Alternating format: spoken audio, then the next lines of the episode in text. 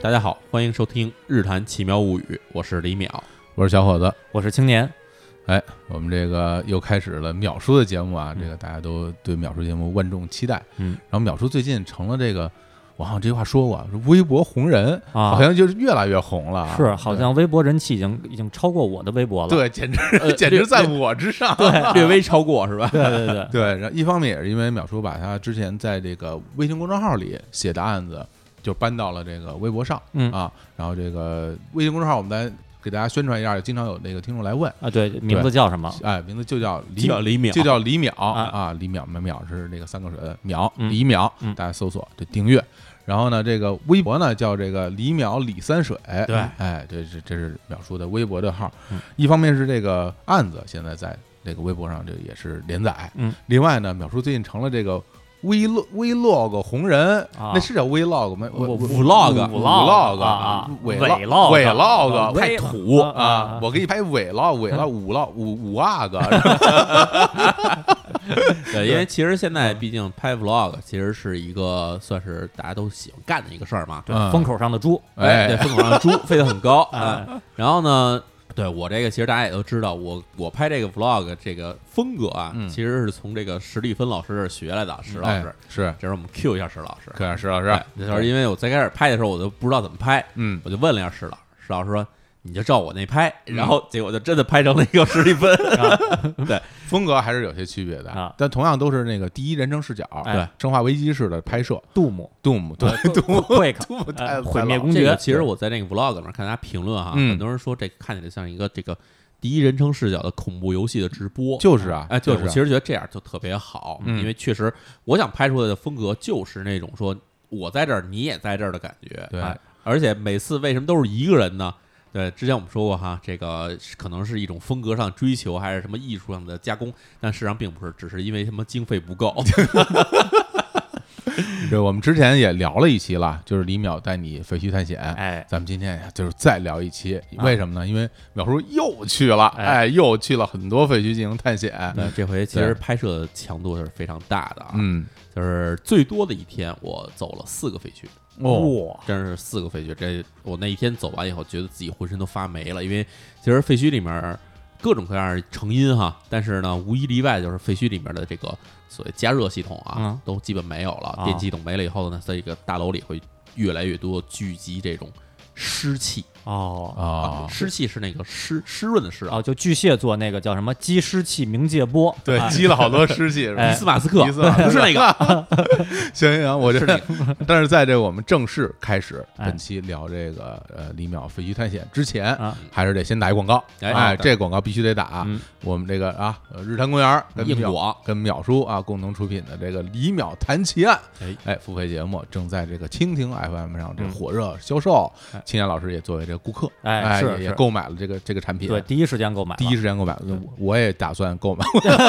你还没买，还没买呢。 啊我都第一时间购买了好吗？对的，我我也赶紧买啊，赶紧买啊！啊大家赶这个有兴趣的朋友可以去听啊，嗯我们这个《李淼谈剑》里边十大连环杀手的案件，嗯，非常的紧紧张刺激嗯啊哎，非常非常非常也非常爽。而且其实真的在这个是我们聊的并不是只是这帮人怎么杀人，嗯其实我们的这这重心啊，嗯是在这些连环杀手是如何形成的，嗯以及他们这形成的原因，以及背后的一些背景，甚至可能可以追溯的一些真正他们影响到性格发生变态的变化的时候，嗯这些根源到底在哪儿？对这是一个其实我们节目里最主要的一个会分析，比如他这个这种时代背景啊，哎还有家庭背景、成长的环境都对有关系。好啊，广告就到这里。这么短，哎呀，这这是可以了啊！啊我们这继续聊这个飞鱼探险。对，上一次我们聊的飞鱼探险是淼叔再给大家这个复述一下哈，是之前一现在一共拍了呃五个了是吧？呃，就放出来五个，放出来五个，对，啊其实差不多节目储备的话，后面可能也就还有这个三四期，所以我可能还还得接着去拍了。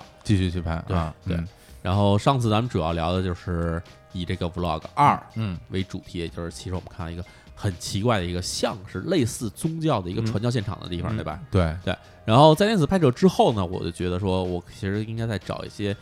隐藏在这种大山里面的，可能状态更好的一些废墟。你指状态更好，就是说它整个没有被破坏过，或者是保留的比较完好对那它种哪它哪怕被破坏，但是啊。最好能少有一些这种人类嗯后来给它进行破坏的痕迹。那比如说，举个例子来说，我们经常会看到一些这种欧美地区经常会有，就是其实也是废墟哈，是留一楼，但有好多涂鸦，或哦者里对嗯面对有好多对这种加工的东西。就这种东西呢，它也是一种风格，但是我并不是很喜欢。都别说别说废墟了，欧美的什么正在用的东西上面都是涂鸦，我看那涂鸦到处都涂啊。哎，是，嗯对，但是我其实想看的是那种，就是人突然没有了的地方是什么样的。嗯就比如你想象一下，你家住那个住宅楼，哎嗯，大楼里可能住着好几百户人，是人特多，我家那小区人可多了。对，，但是你想有一天晚上，唰，一嗯飞人碟全没了，哎，飞碟像吸奶牛一样，然后把人咵都给吸走然了。后就剩我一个了，啊， 或者是一个响指，然后你进去一看，灭霸了是吧？一个人都没有 了，啊就就这种感觉其实是我最喜欢的，啊，对吧？那个叫什么，像机器猫里也有这种设定，哎，对对对对？吧？就是说，哎，假如世界上谁都没有，只有我自己，这这这也比一按那个按钮，那这叫什么独裁者按钮？哦对对对对啊对对一对按全世界只剩他一个人了。对然后别的什么大街上就会有倒在那儿的自行车啊，然后菜篮子啊就扔在地上，人就都没了，就那么一状态。然后对，所以这是我其实特别想看的一种情况，啊就是人突然没有的话，那这地方会变成什么样？最有意思的就是，比如说，经常我我当然我自己没去过，啊但是我们会看到一些国外的这种废墟，嗯它是那种楼还全在，嗯，东西全在，嗯但是从这楼板里长出草来了，啊，哦或者树从这窗户里伸进来了，嗯就这种地方是非常有魅力的。嗯，这哎的的确不太常见。啊就其实这种就是相当于我觉得废墟里边的原生态，嗯就是它变成废墟的时候是什么样，就一直是什么样。就完好无损的保对留在那儿，哪怕哪怕这个废墟的建筑本身有可能是遭到破坏，嗯但也是消失的那波人破坏的，嗯，而不是后来的盗墓者破坏的。明白明白啊明白，这其实是我心目中最完美的废墟。嗯所以这次淼叔的这个第四集和第五集，嗯都讲了同一个废墟的故事，就是在是是一个湖畔的一个度假村，是一个对度假村吗？那个它其实是这样，就是啊那是一个小城镇，啊当，然那小城镇完全全是度假村。哦，等于说那地方就是一个度假胜地是吗？哎，对，它当年我想想，当嗯年是一个度假胜地，啊，而且它那个小城镇非常有意思是什么呢？它的一个小湖周围盖的是各种的那种大型建筑，就是大的钢筋水泥建筑，嗯，这种在现在日本来说其实很少见了。是然后所有的这种钢筋水泥建筑以前都有个什么这个机构的名字嗯啊，嗯比如说啊某某大学的这个 campus 一个校区，或者说哦某某大学的一个夏季的一个露营地，全是这种东西。嗯哦，然后，所以去了那地方以后，你会看到有很多那种曾经存在的这种车站啊、站牌子都写的，嗯，哎，这是某某某某大学这个某某某栋的这个宿舍啊全是这种地方地名。哦啊这很像北京郊区。啊有很多什么某某公司的会议中心哦都盖在一些郊区湖边儿，是我还的去开过几次会呢，哦像是什的么北京那些那什么水库边儿上，哦很多公司他会把自己的那个会议中心就是建在那种地方。嗯对，但是你想啊，他们建这种地方的时候，当时的原因是因为这公司有钱，嗯然后呢人员又多，甭管公司还是大学，他们就需要说有这么一块户外地方嗯，能给他们有一些这种比如团建呀、或者等等这种活活动的地方。是，但是呢，随着我们都知道日本经济并没有一直的那么蓬勃发展下去，嗯然后于是这些地方就变得开始哎没人去了。嗯就算这地方原先属于我们说比如某大学，嗯但是这大学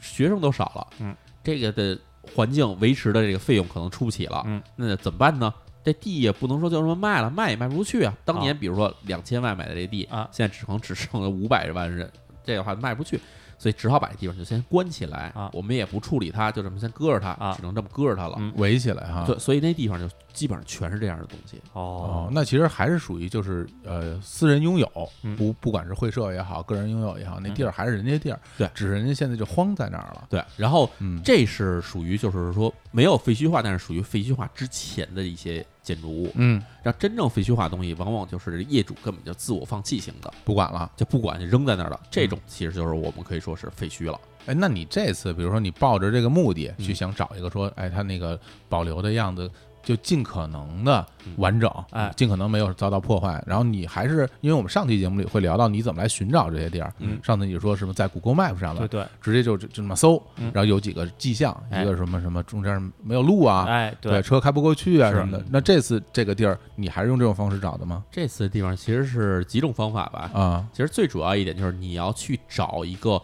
你猜想这种地方可能会出现在什么地方。哦，这其实听起来挺新，这个挺这神个的啊怎么？但是你想啊， 嗯所有的公司也好，学校也好，他嗯们要建这种所谓的这种团建用的地方，嗯它肯定不能离城市特别远。哦，对，太远了，交通太不方对便。，离一个五百多公里，这个好，路上开车就得开差不多一天时间才能到那儿。是，比如这我是没戏我了们日坛公园想找一个团建，然后弄在什么敦煌，可能这个就有点不方便啊，这肯定不方就便想去一趟费劲了。对嗯，啊，所以顶它那多个是门头沟什么的，是吧？所以啊这种距离它来说 哈，基本上都差不多在一百公里以上，但是呢又没到两百公里这距离。嗯啊嗯，嗯门头沟好像差不多啊，差不多啊一符符合标准一百公里以上，不到两百公里哎，就 就就是这么个地 儿啊，啊门头沟没那么远，好吧？ 啊，没那么远啊有，有有超过一百公里我的。就心理距离跟敦煌差不多。对啊你，你从你从四惠从那儿过去，肯定有，啊肯定有，肯定有。嗯 然后呢，这个你想，这个差不多一百公里到两百公里，然后嗯以这种大城市为中心，就比如说咱说以东京为中心，嗯，这就能画出一个圈儿来了。哦，然后在这个圈儿上，你肯定还有一些地方是肯定没法建团建的，这种小城市。嗯，小城市你没法在那儿盖一团建中心啊，哎，对吧？对所以他一般都会选那种看起来风景比较好的地方。就是就是相对就是自然风光好一点啊哎哦对，要不是比如说是这个高山平原，嗯哎要不就是什么这种海边儿，哎，或者什么什么溪流等哎等，都有这种东西才行。所以这个一百公里到两百公里这一个环画出来以后，你就其实有一些地方可以选了。嗯，然后呢，公司团建的这种地方啊，它往往会选离开这个主要的干线，嗯比如说高速公路或者是这种新干线远一点的地方。嗯哦，这是为什么嗯呢？这个是其实很简单，因为这种地方啊，离得近以后会很贵，哦哦地价贵。哦哎，它离得这地方远一点，它买这地便宜。哦，嗯，所以从这种地方，你再去挑一些这种山区啊，或者是刚才说什么高原、平原这种地方吧，嗯往往就会发现一些看似很奇怪的地方了。嗯比如说这地方没什么人，明显你知道这个周人围没有民居是那种人口增加是辐射状的。啊，对，对就是对你其实离得越远的话，这个这个房子会越来越稀疏。是，但突然你看到这儿一块儿，哎，突然好多房子，而且这路还盖的还特别的整齐，嗯这地方肯定就是以前曾经辉煌过，但是现在已经不行了的地方。哦，而且这块儿我还插一句啊，还真是因为日本它这个地形比较特殊，因为它这个日本这岛啊，它一般就是两侧越靠外就是挨着海嘛，越靠外呢这个路就越平坦，嗯对然后越往里呢，其实就好多山，嗯然后就有好多山，好多温泉啊，什么大河什么的，嗯所以它基本上就是从外往里人越来越少，没错，对吧？它不像中国这地势比较复杂，哎它没有这么一个明显的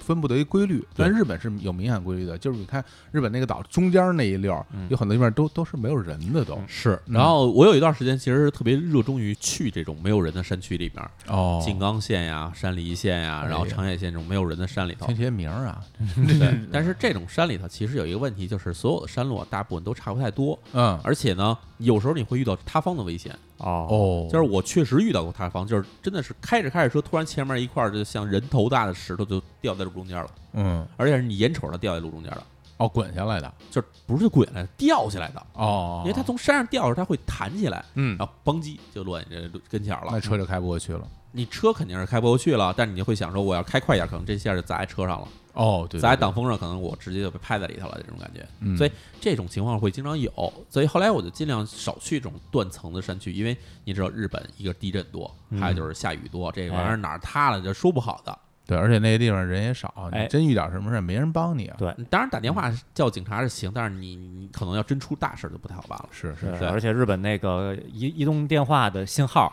好像就特别不好。哦对对中国的这基建做的是比较好， 是基站比较比较多。看一看日剧，看日本电影儿，包括日本动画什么的，嗯老是那个什么圈儿外圈儿外就显示圈儿外，然后就就哎经是常圈叫儿外唤，没没啊没没信号。中国这基建为什么做得好啊？啊我看那篇文章啊不是说得好，中国有很多的那个基站，嗯，就是你不知道它是个基站对，它其实是个基站，就是这个垃圾桶 哎，它其实就是个基站嗯，那个路灯嗯，它其实就是个基站。嗯这是一个这个内部这工作人员嗯写的一篇科普文章，嗯，说为什么要这么做呢嗯？是因为如果你真建了一个基站吧，这大家会觉得这种有辐射，我不能住在它边上哎，啊，所以它伪装成这些什么吹风机啊什么的这些东西，所以这覆盖面积还是比较大的。对嗯那接着说咱们这个飞鱼探险这个事儿哈，嗯其实就是你从这种地方开始选了以后，你就可以开始去确定说我是不是要去这地方了，嗯，因为其实你要跑出去吧，这一趟这个成本是比较大的。那等于最后你这次去的这个地儿也是用这种方式选出来的，对也所是以那也是在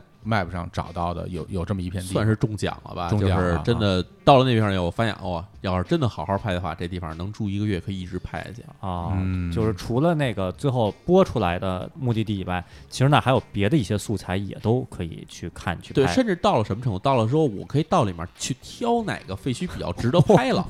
就是可以挑选牛逼哦哦了。以前是说，哎，赶上这个赶快拍，啊然后这回是情况是啊，哦，这么多拍哪个呢？ 就这种情况，啊对，因为这个播出来也有一段时间了，在啊微博上，然后我们现在也也不怕剧透了，嗯然后就是让淼叔先给大家形容形容这个地儿大概是一什么样子的地儿，它有多大，什么样，说这个建筑物啊嗯，相当不小，嗯，它大到差不多相当于一个这个足球场大小了。啊，整个的整个的面积哈，，对，整个面积就是足球场，我们知道，就是虽然看起来好像就十几个人、二十几个人，但是踢球的看起来还行。很大，但是你要拿来当房子来说，真的是挺大的。嗯，而且它这个建筑物呢本身自己并不高，它总共最高的地方只有五层，啊哦，然后是一个五层一圈儿的楼，就是像一个这个咱们那个汉字啊，这个凹子，啊对凹字的那种一形状的一个东西。哦，然后它的这个中间儿是一大片这种就是草嗯坪。然后后来我其实到那儿看，它其实上面以前是给人家做这种 barbecue 啊这种地方，甚甚至我觉得可以参什么举办那种草坪婚礼了，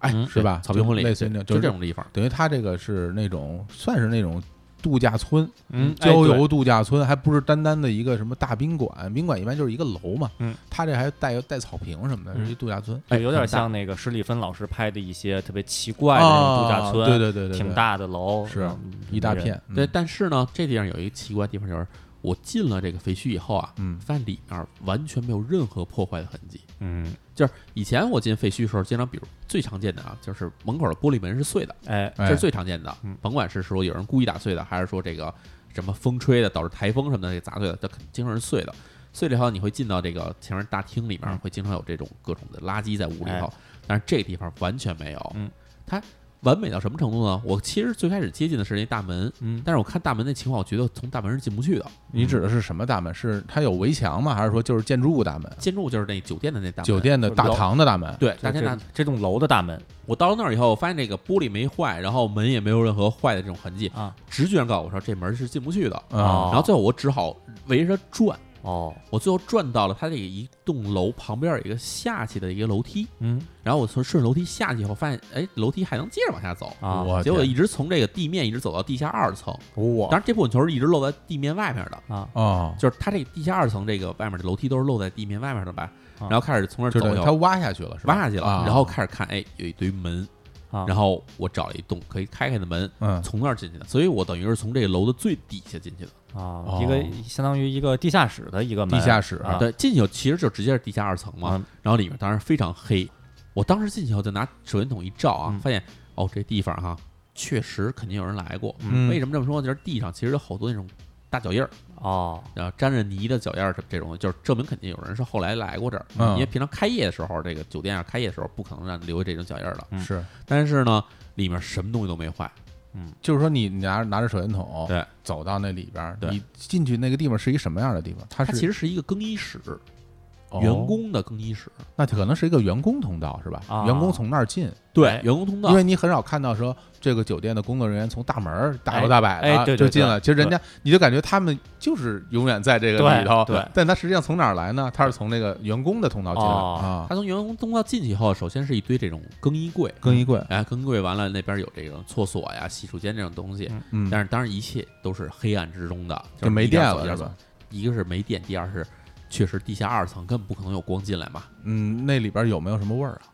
呃，这还真是挺奇怪的，啊？嗯，完全没有味道。嗯，就没有很久没有人待的那种味儿，你知道，就是经常在废墟里出现一种东西是那种煤的那种味道，对发对霉的对味道。对，但是在这儿其实真的是非常轻的，就是一直到我进去后，我觉得这里面空气甚至有点有点清洁，没有哦有点清亮的感觉。那地面没有积水或者什么，地面也没有积水。为什么呢？是因为嗯这地方其实是一个小高原，哦，高原是在这儿这个积水其实非常少。哦，哎，然后进去以后，在里面走了差不多有转了一圈儿以后，嗯然后我就在那个大家接着可以从那个 vlog 这个视频里看到啊，嗯，能看到一个锅炉房。哦，就是那个例如禁止，哎哎，对，哎那个大门例如禁止不因让为进，这个锅炉房确实，其实你就算白天进去啊，甭管什么地方，锅炉房进去都有点可怕，对，因为它里面管道特别哦多。，对然后锅炉房里经常会有奇怪的声音，对，咣当咣当，然后咕噜咕噜咕噜咕噜哎，对你不知道里面到底怎么回事是儿。啊，但是对我来说，其实我对锅炉这玩意儿非常熟悉，哦 因为他妈以前我是做发电工程的人，对，都大锅炉，五层 楼、十层楼高的锅炉我都见过。这我我我也对锅炉非常熟悉啊！原来我就从事这什么安全生生产工作，然后 就每年都要去检查很多锅炉啊，压力容器。对，所以以到了这锅炉房了以后，我们一般先会看什么？先会看这锅炉炉炉体。嗯炉体啊这叫这名词，大家学一下，哎炉体，炉体是否完整？呃啊为什么要看它呢？啊因为其实很多这种废墟啊，嗯这个大家去拾荒，有人嗯去拾荒以后，他第一件事儿就是先把这锅炉拆走，哦因为锅炉很值钱，哦，都是都是铁，卖铁是是吧？？最差最差砸碎了卖铁，啊好一点的整个完美的啊拿走直接就卖了。哦，人家就接着用了。对，因为啊锅炉这玩意儿造价其实也挺高的。哦锅炉进完看啊看那个阀门跟泵，啊对，阀门啊，锅炉这阀门也很贵啊。啊，可以想象，那都是这种这种工业制品，肯定比家里那个瓷是，哎呦，那个肯定特好用。那非个常大，啊这它整个承受压力会很大，是而且还有什么压力表嗯什么的嗯都都在上面有。所以我进去又转了一圈儿，发现里面完全完好无损。当时第一个判断就是说，这地方有没有被接受过严重的破坏，就看这些金属件是不是还在。哦，哎，首先看锅炉全完美的在那儿待着呢，然后我进去转了一圈儿，我就出来，接着往前走，啊哦就走到上面，我发现哎，里面是后厨了，哦哎哦直接就厨房了。上了一层楼就是厨房。那你是地下二层进去，上一层是地下一，对，它其实哦啊地下一层在外面看起来是这个地面的一层，基本是不区分的，它就是一个半层的哦，感觉半层啊，有一小半层哦明白对了啊。然后这个主厨啊，这个大厨房啊，我相信其实好多人其实是有兴趣的。嗯啊，对于我来说，我对厨房没什么大兴趣，原因是因为厨房一般都比较脏。哦哎，厨房里要不有大量的油污， 哦或者甚至有可能会留有很多当时的这食物的这个剩下的残啊渣。哦，食物就都烂了。哎，啊，对，厨房一般最脏的地方就是它的地面，哦，啊厨房地面一般都是都好多水啊啊，有很多水，有很多菜叶子什么的。所以啊我对，当然你说这是营业中的厨 房，对对这对个对这这地方，当然我进去之前，我其实不知道它关了多长时间了，嗯但是反正你一进去以后，你就知道这地方至少有十年以上，感觉哦，至少是这这怎么感觉出来的就是它这个废墟的这个状态，你看起来啊，啊？这个其实前五年，假如说这地方没有人的话啊，嗯空了五年的地方看起来跟新的东西是没什么区别的。嗯但是，一旦时间长了以后，就能一些地方看出端倪来。嗯比如说这个厨房的这个，就刚才小虎头老师说，这地上有水啊，其实不是有水，而是说可能有有油污。油污嗯哎，，对，一般的这个厨房的地面油污啊，其实很难就完全清除掉了。啊嗯是但是这种地方，你像你在在地上踩着，你发现这地上极其干燥，哦然后甚至有点发黏啊的这种东西，时间很长很长了。哦，包浆这都都有年头有包包出来浆的啊啊然后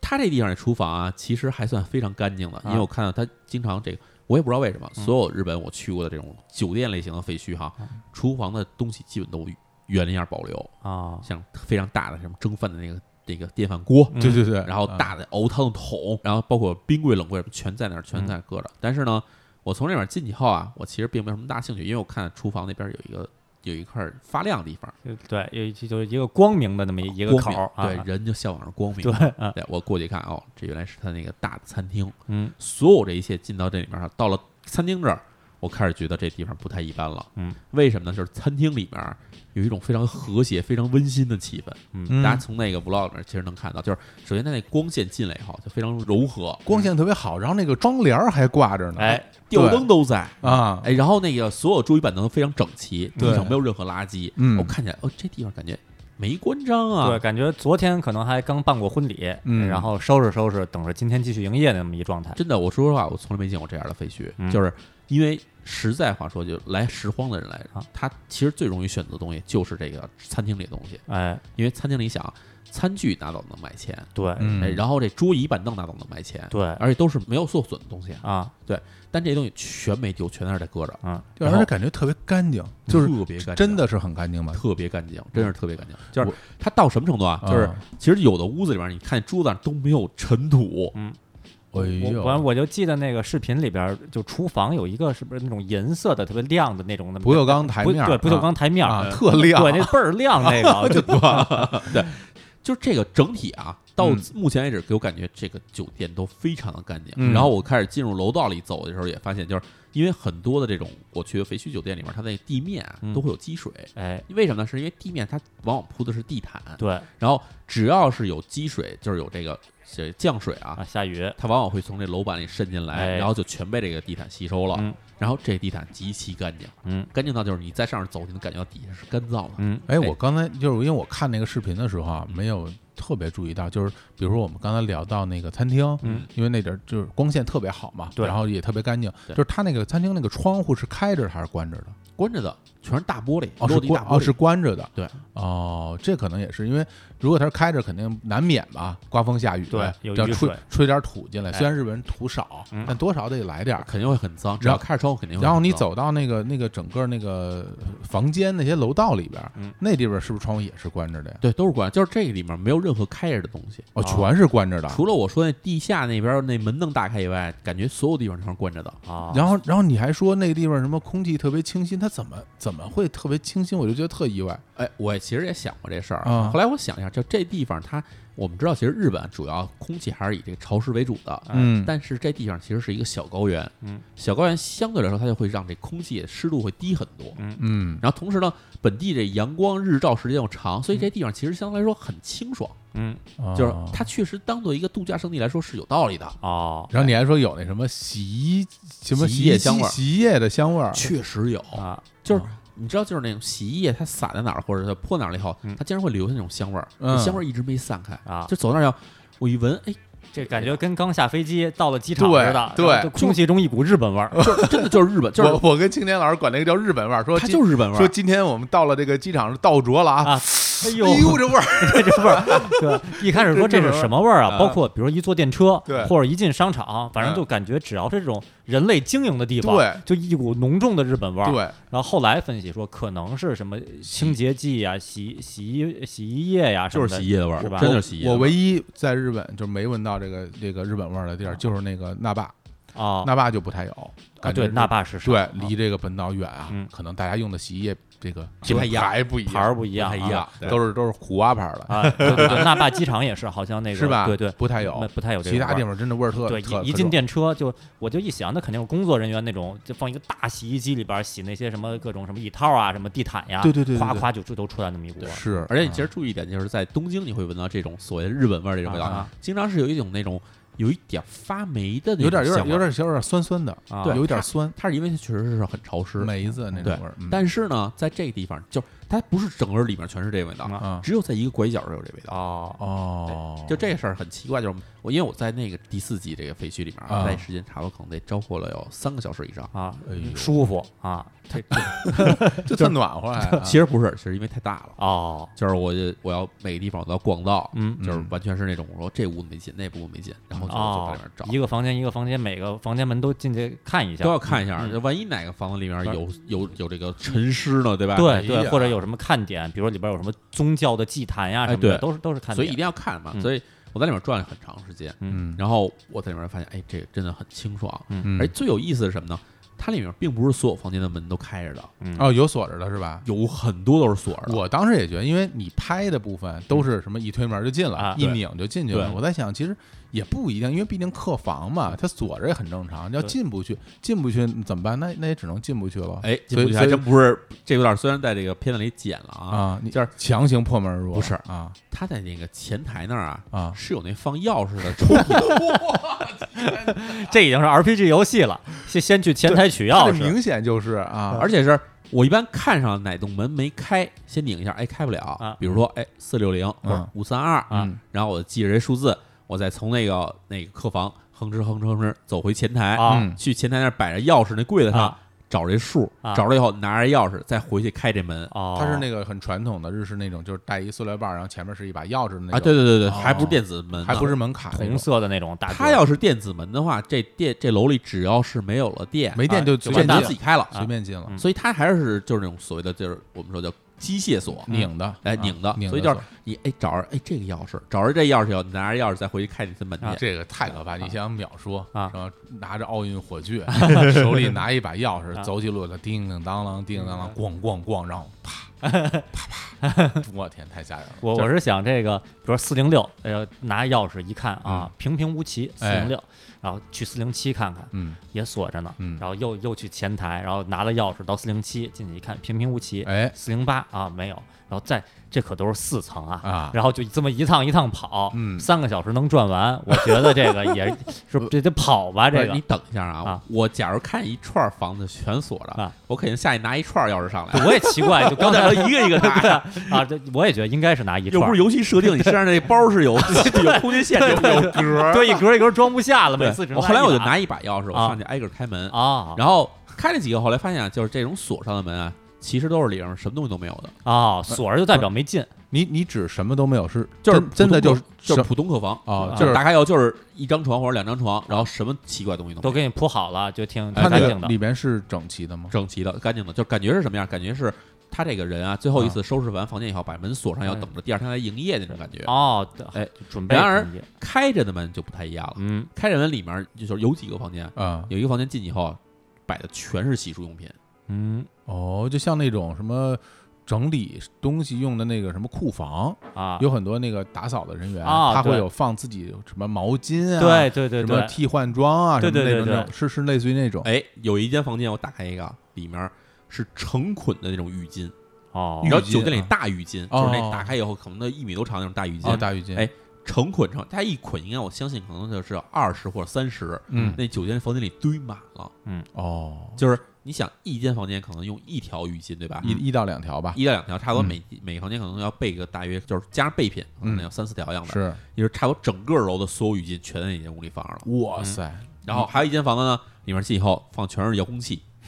哦，电视遥控器，啊全是遥控器，嗯，然后还有房子进以后全是这种灯泡，啊好 就是他其实后来把所有好些客房全改成那种备品仓库来用。哦哦，但实就实际上它其实是看着是客房，嗯，但实际上它不是客房，是仓库。但是啊床什么都在，他只是把这地方临时当做备品仓库。哦，那这个有点怪，这是临时呀，对啊，你想正常的酒店其实这些东西正常不都是应该有地方放的，嗯对，正常它有那个储物间啊，对，都是应该是分类放的嘛。而且你能看出这些地方都是分类放好的，就是这些人其实最后把这东西放进去的时候，他们都是按照。哎，这些地方我们先把这间屋当成这个放毛巾了，哦那间房子我们先放牙膏了，啊全是这么想的。啊很多这间房子全这么搁着，我然后我觉得，哎，这事儿 肯定背后有故事啊。这这个不对劲儿，嗯，这肯定不对劲儿，它至少说明一点，嗯，处理这些东西的时候，这些人他不是在酒店营业状态下处理的。嗯酒店正常营业的话，这些人肯定这些东西全送到仓库了，哎对他不能找一客房堆着，这是哎不可能的。是是是，然后再往里走，更有奇怪的事儿了。嗯，突然看见楼道里啊摆着一张桌子和俩椅子，对，这当视时频里当然面视有频里有这事儿。看着特别像一监考老师，对对对 对对就摆在那个路，然后有意思是在视频里，最后我没有办法，没有时间去解释这事儿了。嗯，它其实是什么呢？其实后面我们解密出来，它其实是用作监视用的一个东西。实际上就是在监视那间房里边的人，对吧？对，，就是在为监视，因为它其实是在走廊的尽头，嗯走廊尽头里有两间房，嗯他用那张桌子和俩椅子把那两间房跟外面空间完全隔离开了。嗯，而且桌子当时我相信，桌子不是这么贴墙放着，应该是横着横着着放的就对着楼，对着哎对着楼梯对着的。楼啊楼梯，然后你想，就是楼道里头啊，其实都算比较黑的，嗯，正常那地方不会有人在那儿坐着，你在那儿坐着干嘛呀？对，对吧？所以那地方肯定有椅子有桌子，肯定有人在那儿坐着。嗯，他坐的目的其实就是为了把那两间房跟地方隔开。嗯看着，哎对，看他着看着什么，不让不让外人去那两间房子，也不让那两间房子里边什么东西出来，哎，对，这么说起来就有点 儿诡异的意思对了啊。对对对嗯然后这地方我先绕过不说，然后还有一部分是我在这个 vlog 里面没拍出来的，哦就是我开始说过这楼一共五层，对吧？嗯五层啊，哎这个咱们说从这个厨房上来小半层，嗯上来不是地上一层吗？对，地上餐厅一层其实是在客房那边是第三层，哦，地上一层是啊，那它等于说还有地下两层有两层是客房，是在这个地下地面之下的，这个太怪了嗯，这个非太。常嗯奇怪。因为因为一般的宾馆不会把地下当做客房给大家用的，对啊，嗯而且它这个客房没有，我人愿意住这种地下的客房后来呀。所以我就从这一层我开始往下走，啊，越往下走湿气越重。啊，哎呀到了所谓的它那个楼标成是一层，但其实已经地下一层、地下二层的那啊个客房的时一候，层客房啊，对就那空气中都是一种阴冷的气氛嗯啊因为它首先它很冷，嗯，然后我我当时去的时候，我其实是夏天了嘛嗯，就已经是短袖了，嗯嗯到里面觉得不行，有点冷啊嗯，，然后里面的客房里面也是一种潮气，进去看看了没？进去看了嗯啊，然后它虽然说是地下的二层，啊但其实它是一半儿是在这露在这个地面上的，它是一个沿着山坡盖的房子。哦哦，它所谓的这个一层啊，就是已经是差不多低于外面正常地表，但还是露在外头的。明白明白。但是呢，就是这个气氛就不太一样了，哎嗯就是又湿又冷，而且所有东西都感觉是有一种这个发霉的感觉了，已经到了。然后，所以在那边我没这么长留，嗯，就是赶快我出去就上了这个三层、四层、五层了。你啊在这个整个这楼道里边儿，我因为我看你拍嘛，它楼道还挺长的。嗯非常长。然后你在在里边咣咣咣在楼道里走的时候，啊，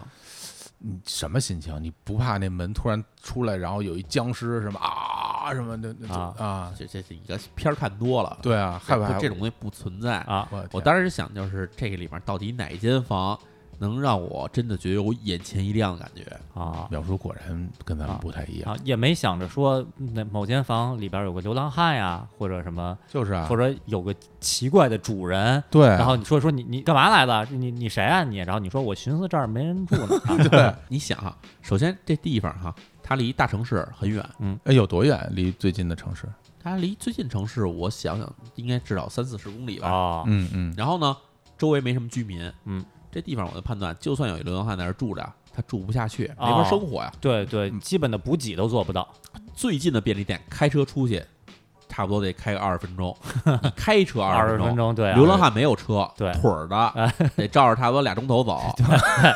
去那我就住在便利店边儿，好不好？对我对拿着我的纸箱子，我拿着我的枕头，我对我跑这地方，就是这道理。就是你从逻辑上判断的话，这地儿不可也能是有人在这住，除非这个人真的开车过来。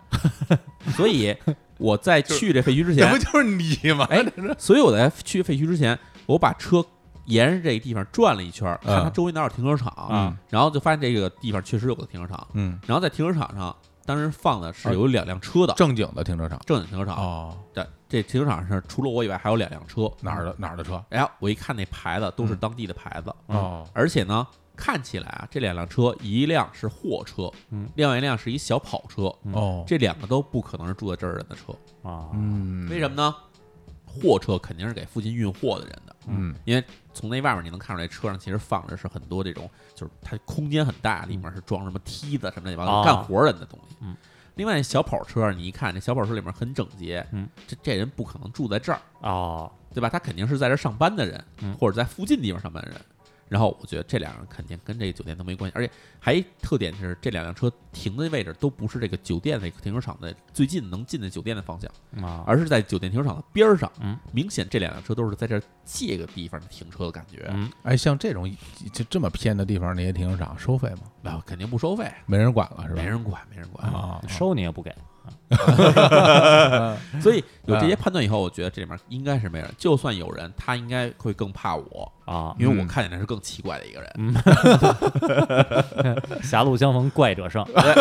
所以后来我就真的是找到了，就是视频里出现那个四零一那间房，啊对对对对，四零一、四零二那间房真的是让我眼前一亮，就是一开门啊，那屋里就是一种温馨气息扑面而来这，是个家，爱的 小那是屋个，家，那真的是个那家是。个家，首先，那屋里就是你把你想想看啊，你到酒店一开门，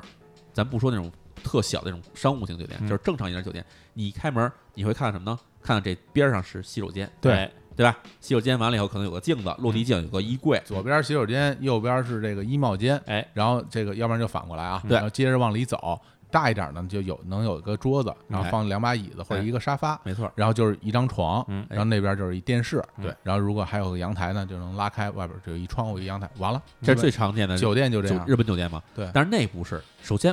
门边上不是洗手间，嗯因为我们知道、家里的布置一般很少说开门就是洗手间的，对对对对吧？家里一开门旁边是个厨房，对，这一开门旁边就是个厨房，哎啊呀，是一对茶，水间，嗯，就里面上面还有吊柜，吊柜里面还放着各种什么咖啡器具，嗯这边是一水池子，这哎这是一厨房啊，对，你再往里走，大餐桌哎，六人餐桌是一厅，嗯是一厅，对厅里面是六人餐桌，是六个六个椅子，然后屋里什么都没有，就是餐桌嗯，哎这这就不是酒店了，对，不可能是酒店。嗯，然后再往里走，卧室，还有门，就有是打工开作间门就对去了卧室，哎，工作间，工作间旁边是一间门，这门一推开一看，里面这卧室啊全是蕾丝装饰的，对，对，就然后住然后那边，然后那边再往左边一转是浴室，嗯哎然后和那个洗手间哎浴室、洗手间，而且还最重要的东西，其实，在那视频里我没拍到，是什么？在床的旁边是一梳妆台，啊，是带各种小抽�屉的梳妆台，哎啊呦，这个正经两室一厅感觉，就这不可能是酒店了，而你知而道且吗就特别怪啊，淼叔，就是其他那些房间都是方方正正的，不就是一个那个宾馆的房间嘛？对。然后那个里边它不是一个正的对房子，，就有点邪它的，是有点斜的，嗯有点邪，歪歪，就是有点就算是一个酒店边儿上的一个斜的一个一个房间，就而跟且大还家这个平时租房也好，买房也好，老说什么户型。嗯户型方正，对说有的户型行不方正，就斜的，就就感觉就好像没那么理想。跟罗马这花园似的那种啊。对对对，啊，这个就是那种斜着的，对哎而且里面还各种门，就是你知道酒店里面套间儿嗯也最多也就是两道门，对是吧这不是这里面三四道门，嗯，就是区别特别大，不是然后你进去的时候那些门都是关着的吗？都是关着的呀，所以那你在拧开那些门往里走的时候，就真的像我们看到的时候，就是你看你就是这么拧开，然后就进去了。对，那都是第一次进那屋，啊哇，胆子太大了。嗯就是什么都不吝啊，也不怕主人在里边躺着呢。哎，哎对这个这谁啊你？对来了你说我就寻哈喽一下吧，嘿，对，嗯哎，你那现在让上让电视了，让你进，你敢进吗？我到那份儿上了，来都来了，是就吧？就就你一个人，呃，反正我戴着防毒面具的话，我就感哎觉没没，您还真没戴防毒面具，啊 没戴你防毒你面得具。闻那味儿是吧？好闻啊。哎，对对，那香啊，哎嘿是香真香，跟着他走。对，所嗯以就是那个屋里进去，当时我觉得气氛真的为之一变。那那有没有那个，就比如人的什么拖鞋呀、什么这些东西、啊，什么都没有衣服也没有。就那地方给你感觉就是，你假如说在这附近你找不着酒店了，嗯拿着你行李进去就能住，也很干净哈。非常干净。哎呀，而且那床啊，我其实，在视频里也没仔细拍啊，那床还不是普通的床，哦，它首先是一很软的，像水床似的东西，是铺了一层毛毯，就是它被子底下是一层毛毯。哦，你还掀开看看哦，了？当然得看，现在看啊你不会还躺了哎躺吧？我这还真躺了躺，嗯就我觉得，哎，这地方你怎么着也躺一下嘛。对舒服哎呀啊把它当宜家了，这个人它底下，首先我们知道酒店里不都是白色的床单嘛， 啊，对，它底下没有白床单儿，它啊底下是一层那种粉色床单儿，那哎不就是家里吗？粉色床单儿上面是一毛毯，嗯毛毛毯毯上面是羽绒被，啊，我天，就这个东西不可能是酒店里配置。嗯啊，哎，然后这个卫生间我也去看了啊，那片子里后来，但后来我其实剪了不少，那卫生间里一尘不哎染，巨干净，而且那那个就是那咱那洗漱的那台子啊，特别宽敞，嗯感觉哦我这个。这就算是一个说这个什么家庭式酒店，也不可能做到这地步，那像那种什么洗漱用品、什么洗面奶什么这些东西有一吗？概没有，啊哦，空就是了没有任何个人用品，哦，全是空的，嗯哦只有床，只有摆件儿。那看来就是这些东西给收走了，嗯，嗯，对吧反正？到按目前为止，我觉得这地儿啊，这这地儿什么人用且不说，它这个设计规划的嗯，是不是当做什么总统套间之类，就它挺高级的，挺特别高好。对，因为他能做饭，对，就是怪它怪的对嗯它不是普通的，就是来住两天就走的这种旅客，不是给旅客准备的。我当时，你知道我刚因为第看第一集你还没有揭秘嘛，嗯我看到这间房间，我都感觉这是不是老板就哦住这儿、啊，对，老板。在这儿过日子特，别合对适，就特别很合像适老板，就是哎哎，平时我这个，因为这地儿离家远嘛，因为它是一个山里头，哎，然后呢，我得在这儿工作，哎有什么事儿都得找我，哎那我也不能常年住那种普通的那种宾馆房间，啊还是别扭，哎我那我干脆我自己把这儿装改改装装装。修一个，哎然后我自己就当当个这个行宫或者对别别野，对对对，我觉得挺啊合理的，对啊吧？啊我当时觉得是老板的嗯住的地儿，我也想过这事儿啊所以我这地方我一总共其实前前后后我确实去了两次。嗯第一天我基本看到这四零一房间以后我就走了。嗯，当天晚上我住的地方还挺有意思的，就在这废墟边上还有一酒店，嗯正营业的啊，正营业的。啊哦，我当时是出来的时候我不想走太远了，明儿可能还得来，我就从网上一看，哎，旁边还有酒店，我把旁边酒店也租下来，我就去在那儿住了。然后哦住的时候，哎，我就碰上一小女孩儿，哦，哎，我就跟她聊天儿。我当时其实是为了探听点消息出来，打听打听，这还是游戏吗？啊，对找跟找找跟 NPC 聊聊 NPC 哎对这啊看有对什么什么啊然后消我息？跟她说，哎，我说这哎，知道旁边有一酒店吗。嗯，然后那小孩儿啊，其实刚来没多久，真的是小孩儿呃，差不多二十一二啊吧，年轻很人，年轻啊小年轻孩人儿啊，啊对。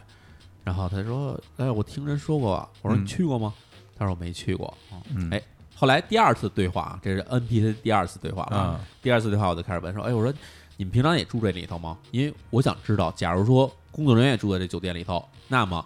那间房间很有可能也就是比如说酒店里的高层嗯住嗯房。哎嗯嗯，哎，他说：“我们平常不住这边，不住。酒店”，哎，嗯他说：“我们住山下。”哦，这这是在山上是吧啊，？这是在山上嘛，哦就是小高原嘛。嗯他说：“我们住山下。”哦，我说：“哎，那么为什么住山下去啊？”他说：“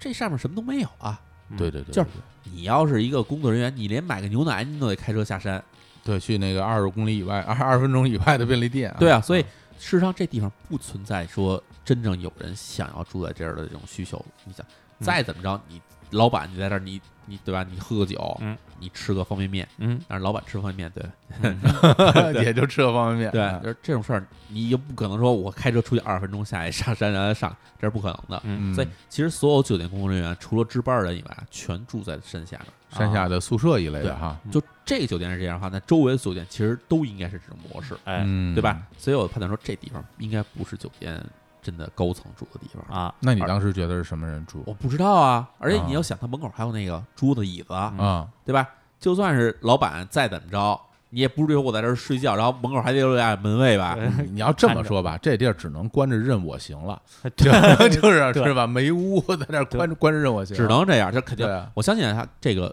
这个地方肯定是很重要，是，而且呢，酒店把这地方当成一个不是普通客人住的地方，嗯，对啊，我们知道普通客人不可能给你门口再搁俩门卫在那儿坐着，对吧？对对对，然后带着这疑问啊，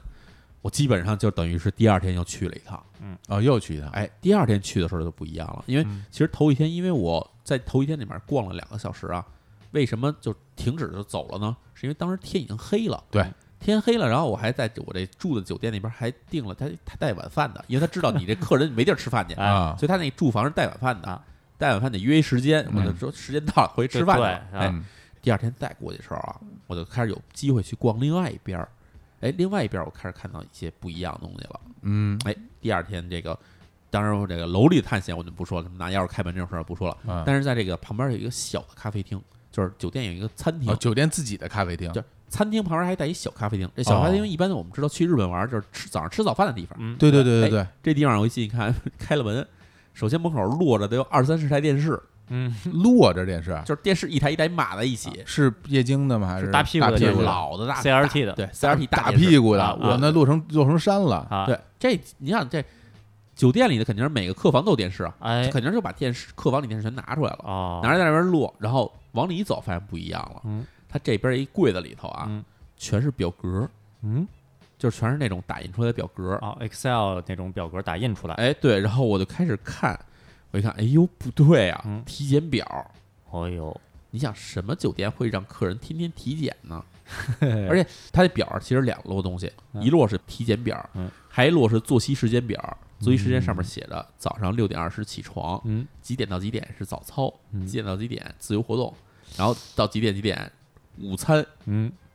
然后下午到晚上还有一个什么什么服药服药时间，然后还有 一个测量时间，这就个全是这种东西。青年老师真的听到这儿吧嗯，感觉又邪教，我也觉得像邪哦对教，吧哎对，嗯，就又搞这些了。哎，对，所以反正我当时看见我就知道，哎从这儿可以能摸出故事来。上面那个那些体检表，包括什么行程表，上面有名字吗？就是我在里面还真发现有差不多一两张是有名的，大部分都是空着的，就感觉是没用的，但是哦，就没填的那没个，填的都是啊在搁着等于准备用的。但有填过的，有填填过的，有填过的哦。然后我看里面就是，首先就是它里面会验尿，每天都会给你验尿。哦我天，然后想说，这个就算是什么再好的度假村，天天给你验尿这事儿也很奇 这怪这。这有点像那个日本有的那个呃日剧里边讲的一种什么药物实验，哦，就那什么人用药物实验我第一个第一理工个汉脑子里冒出的想法就是药物实验，是吧？因为有的那个药物嘛，嗯就是想要临床使用，它需要有这个。呃实验的数据嗯，但是呢，它又不能真的给患者用，嗯所以他得想一些歪门邪道什么的。嗯，我第一想的就确实是这一方面，但是是吧我也啊想说，确实这种地方要嗯做这种药物实验有点太大张旗鼓了，因为你规模很大呀。哦，对，就是主要这地儿太太扎眼了，一大度假村，哎，搞有时候我来我们这儿，我们这儿的宣传口号就是来我们这儿可以免费做药物实验， 对，这个太恐哎了。哎你想，我一算，它每层楼的客房数大约是八十间。嗯，哎呦，那五层五层，楼，啊就算说不是每层都有八十间，嗯加一块儿至少有个三百来间， 300来间三百来间有的吧？ 嗯，三百来间，您住三百来间做这种药物实验，就 算超大型的了。对，哎呀，这事儿要是这爆个出去很可怕了。对太扎眼了，这个太扎眼啊，了。所以我想，这可能不是药物实验，但确实与某种东西有关系。因为你想，它只有给你服用了什么东西以后，你才会对想对每对天知道它大概体内残留多少东西。哎，所以从这点开始入手，我就去问了这个我当时住的酒店里的人。啊，因为我相信两个酒店既然挨着，中间距离不过几十米的话，嗯肯定这边的酒店里人是能知道那边酒店是怎么回事儿的。你你得问老员工嗯哎，所以第一是个吧？我问的工就作是，时间长，所以第一个我问的就是一四十来岁一个中年妇女。啊，嗯哎，当然这个人其实很和善啊，嗯，但是明显是这个不知道什么情况。他是在隔壁酒店在隔壁上酒店上班前的台前台，对，哦因为前其台实我啊每每天我回酒店的时候，我都会跟前台聊几句，啊聊聊点天儿。前啊台大姐，对前台大姐，你说你把那个那个那几几几个房间的钥匙 给我，我我去去看看看去。我当时跟他问的时候嗯，因为我我其实住的酒店啊嗯，它虽然说是一个看起来里面非常新的，完全是那种后现代型的那种装饰，什么原木啊什么这种东西，啊，嗯啊，但实际上它原先那个建筑其实很老。嗯，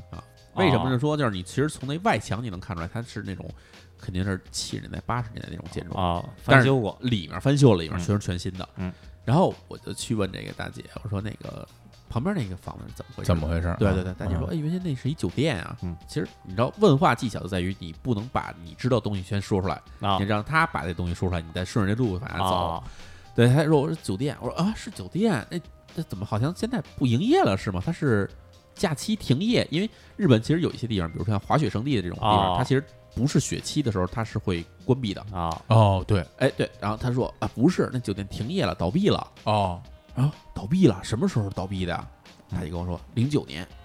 啊我说哎，这时间对上了，十年前，嗯那时间对上了，因为我确实从那个酒店那办公室里嗯也找到他们那工作日记上嗯写的，确实可能就到了零九年就结束了。哦，还有工作日记啊，他有工作日，每天排班表啊，哦你，要排班啊，谁去这个收拾房间去，谁去打扫厕所去，对吧？这种东西，哎，你当时不是还在那个视频里还说嘛，如果你能在什么什么冰箱里或者哪儿找着他们当时的那个饮料，对或者有着生产日期那种东西，对然后你可以通过这个生产日期推算出这个地方到底就是大概什么时候就没有人了。对。，但这东西你你后来要找注意，到找到了吗？这东西你要注意什么？就是只有冰箱里的东西是可信的，哦，因为为只有在当时在那个地方生活的人才会把饮料放在冰箱里。哦，对哎对对对对，假如你要是后来来的人，拿一瓶饮料在里面喝完了搁在桌上，这种瓶子你看了是没用的，嗯对，你不所以知道到底是谁留下来的。等于所以冰箱里没有是吗？冰箱里什么都没有，冰箱里空的。哦但是你从那墙上，比如都干说了值班表，嗯或者是当时他那一些什么什么工作计划，嗯，然后这些东西是能推断出来，大概是是零九年，零九年然后啊，对啊，然后我就去问了大姐，大姐也跟我说零九年嘛，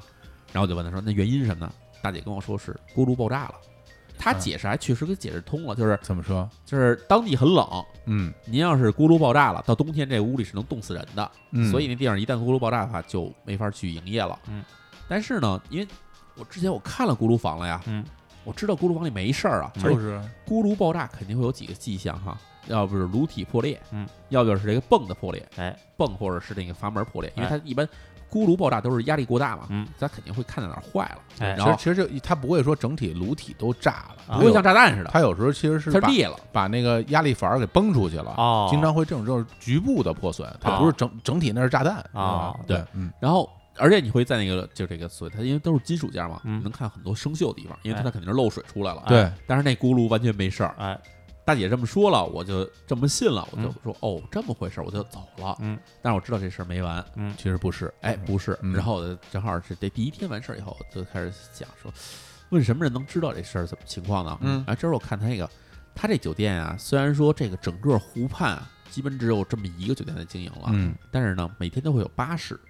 哦这巴士是从东京市内开到这儿来的，嗯长途巴士哦，啊。然后呢，我正好看，哎，巴士司机嗯他这每天看起来好像是从那牌子上看，嗯每天是两个往返，嗯就是早上一班，然后早上一般到这儿是下午，嗯然后下午再过了一可能一段时间再出发去那个回东京，嗯然后从晚上才从东京再开过一班来，啊就这么一个情每啊况，每天两班啊嗯每，天两班，嗯所以呢，我就趁那个司机把这车收了，把车这个这个巴士停在那儿以后啊，他下来就抽烟，抽烟，司机都得这哎下来抽烟，啊我就过去了，我也跟他来了一根儿嗯哦还跟他来一根儿，我就说看起来这建筑物还挺大气的，这是什么时候最火呀啊你？看这这滋贺来的 胖子，这好奇心比较强嗯啊就是你啊知，道司机一般那个一条线路上的司机啊，一般他会干时间很长，哎啊是啊他们会知道很多事儿。对哎然后那司机跟我说说啊，是这以前确实繁华过啊我说这地儿最繁华是什么时候？他说这差不多两千年前后吧，二十年前 了。千禧年哎哦，要二十年前这块儿是最繁华的时候了。嗯我说那这现在看来是不行了哈，就剩这么一家了。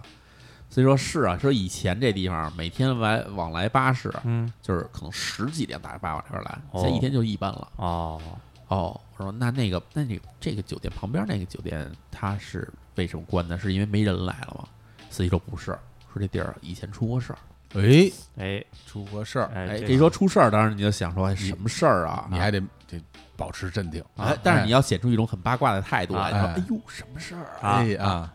司机看了看我，我说没想说的，是说嗯这事儿别说。对然后我就说，到底是具体呢是人死了，你拿话逗他嘛。嗯他说也不是人死了，好像是有人在里面是受伤了，受伤了被送这个医院了。哦送医院以后，这边就就就就停业了，哦，闹出事儿来了，哎闹出事儿来了。嗯嗯我听说这事儿啊，我说哎，有戏。嗯然后我就开始回去看我当天就是那天晚上嗯拍的那些资料，嗯，因为其实不光是那种视频资料，我其实嗯当时有些东西在这个废墟里面来不及看的，我就拿手机给拍下来了啊，拍照啊，哎，我回去以后拿手机照片一看，确实里面那个有一个笔记本儿，嗯是人手写的笔记本儿，嗯笔记本上是一个工作的那么一个像是指示的东西，哦，哎，是上层给这下层的一个指示，啊然后写着说，怎么说？哎，说这个，他说里面是有人发生了触电事故，哦就是装修工人触电了，哦装修工人触电以后，整个这个电路系统全烧了，嗯烧了以后呢，结果这个，当然装修工人肯定送医院了，嗯，但是呢，烧了以后，这个酒店里的这个水跟电就全停了。嗯水跟电停了以后，他们就写说，这有一旦有客人，就去送到旁边的酒店去住，旁边酒店不是你旁边就是我，我住的酒店。啊就送到你你住酒店去我住说一看，哎，这对上了，嗯然后我就赶快，我就趁着当天晚上已经差不多十一点多了，快嗯十二点的时候，我就下楼了，因为那时候是酒店前台最闲的时候，啊啊，收拾收拾东西，基本就可以开始准备睡觉了，然后啊等第二天再开始早上起来营业了嗯。所以那时候我下去正好看有一个老头儿，差不多六十来岁一老头儿在这儿正正收拾东西呢，工作人员哎，工作人员，然后过去，然后老头儿也跟我这个俩人问好嘛，啊聊聊天儿。然后这时候我就跟他说说，我说你旁边酒店啊，这刚才下午开车的时候路过了一下，看起来还挺好的，那边怎么不营业了？反正还是一套说辞吧。又来一遍啊哎，，老头儿跟我说说，哎，那酒店原先我就在那儿上班的，哦哎，呦哎，这这就撞上了呀，关系人哎啊撞上了，然后我就开始等于就开始跟他聊，啊，越聊越开，就是老头儿开始其实也不太想说什么，嗯，但是我把我知道的东西开始跟他说了以后，嗯他发现，哎，我原来还知道这东西，啊开了话匣子了，哎啊，然后当说到这说有人在那边受伤，后来被送医院的事儿啊，说哎你怎么知道这事儿的？嗯他说我呀，我今儿下午去了那边一趟，嗯我把里面那笔记都拍下来了。嗯，老头儿说这种东西当时还留下来了哎呀，呀， 哎，然后结果他开始跟我里讲了，嘛嗯，哎，开始讲了当我时那边以为的故老事。头面露凶光，啊然后说这你还知道？哦，他要真面露凶光，我也不怕了 呀。对，所以后来其实等于是他给我提供了最多的线索。呃，就是嗯他怎么说？他说的东西，其实我当时相信啊，其实还大家还是去看 vlog 吧，别跟我这儿听 了。啊对，但是的结论是这样，就是当时这个酒店确实进行了一些不太合法的经营的活动。嗯，这不太合法经营活动呢，并不是药品实验，哦，而是一种类似于什么养生疗法的东西。嗯，哎，现在咱们说白了，其实就是一种减肥之旅。嗯哦，打了一广告，就是给这些人，嗯，从这城里请来，这边待差不多可能七天六晚，或者是什么六天五晚这种东西，一个疗程一个疗程，嗯一个疗程呢可以让你瘦五公斤。嗯十斤，嗯但是为什么说是违法的呢？嗯因为他们所采用的那种疗法，实际上是一种中国其实也有这种词汇，嗯就是所谓的生酮疗法。啊嗯，我看你那 vlog 不就就就不就挨饿嘛，不就不吃饭嘛？哎，但是这东西其实在国内和日本都挺流行啊的。现在不是好多那叫什么什么屁屁股还是辟谷还是什么？哦哎哎，跟不是屁股不一样，其实像什么像那种断糖、啊哦，断糖疗法，断糖疗法，嗯就是我相信大家其实也都听说过，就是什么不吃碳水，不吃碳水，哎对对对，哦，就是天天你吃多少肉都没关系，你只要不吃碳水，你就你就能减呃肥。就简单说就是别吃粮食，哎，哎嗯只只吃肉和菜，对嗯嗯这是其实算是很普遍的一种生酮疗法。嗯哦，但是我说这酒店进行的东西就更有点过激了，嗯，他们等于是给你把所有的吃的东西全断掉，嗯我看说只喝果汁儿什么，什么蔬菜汁儿什么的，只喝蔬菜汁、大麦茶、白水，啊我的清汁儿，哎然后给你吃点酵素，嗯然后你在那儿每天没有饭吃，嗯就是什么呢？用水给你灌灌一水饱， 嗯，灌个六天，嗯然后你就奇迹般的瘦了。奇迹般的瘦 了，这他妈这能不瘦吗？这饿的都成成什么样了都？但是日本人都说啊哇，太棒了，太奇迹了，我简直不可想象。 啊我真的我真的瘦了五公斤哦哎啊！我的你天，在家这么这么折腾也一样就瘦五你跟公哪斤啊儿不瘦五公斤啊？他把水断了，能瘦个五十公斤，我相 信。对脱水了就对啊就是这种东西啊，其实在我们看来像骗人一样，但是这其实有一个问题，啊嗯问题是什么呢？就是人这种进入所谓的生酮，咱先说生酮是什么东西吧。生酮就是你会产生一种叫做酮素的东西，嗯，酮素是人在真的饿到非常极端的情况下，身体觉得自己快完蛋了，啊，然后就会紧急给细胞提供能量的这种这种东西叫酮素，就是最后的办法了，最后最后的能量等于是自我消耗，嗯就是相当于是应急电了。嗯，嗯然后它的目的是让人长期保持这种状态，然后你就不停的自我消耗，不停的自我消耗，这样你才能哦瘦。理论上是对的，但是这有一个问题，就是你的身体里这个酮素太多的时候，嗯你的血液里边这个酮素升高，它会呈现一种叫做酮酸中毒的状态。哦这酮酸中毒就是说，你血里有这么多酮素以后，它这个血是实际上流到你全身各地的嗯各种的内脏、脑部都会有流这点儿。但是酮酸浓度过高以后啊，会对这些内脏和脑部会产生那种不可逆转的这种损害。这估计会带来那种什么器官衰竭，所以就是嗯有这个糖尿病、什么肝脏疾病，嗯然后甚至比如说有什么心脏病的人，是绝对禁止进行这样的治疗的。啊啊这所谓的这种什么疗养的这种方式，但是当时日本社会啊其实是有这么一个非常有名的一个算是网红吧，这网么一红人，哎，啊这么人专门推了这么一套所谓的疗法，哦，不就是那种什么什么骗子？其实啊我们就可以理解为骗子，那养生专家，养生专养家生专家啊，对啊这这叫什么这人？这人叫山田风文，啊，哎哦山田风文这人啊是有点邪的啊，嗯第一，这哥们儿没有任何的医学，其实行医执照手也没有，嗯而且没有医学的这个学位哦，那这非常符合养生专家的这个啊。定但位但是但是人家有一套自己，他他首先他是营养学方面的人，啊哦哎，他有一套营养学的这个理论啊，这杨也就饿着，啊这理论特别牛逼。他啊这理论首先啊，他有本书，嗯当然我在那 vlog 也跟大家说了，对，这本书叫《不吃饭的人不会得病这都饿死了，是不会得病》，叫不吃饭的人永远不会死。啊就就书名就叫不吃饭的人不会得病哎，对，啊，你看这种很有争议性的这种书，我们以前在见过太多了。啊吃绿豆可以拯救全世界，哎对，吃白薯你就可以长生不老。对，反正就是某某一样东西，但反正说这种话人都进去了。啊对哎对哎对，对嗯然后这山田风文的当时理论就是，人身上所有病都是吃出来的，哦你吃什么你就得什么病。哦哎，你吃大米你就得脚气，嗯哦哎，你吃什么肉你就得高血压，哦哦，嗯哎，反正全是这种东西。就不能吃他的意思就是说，人就应该纯粹靠饮料、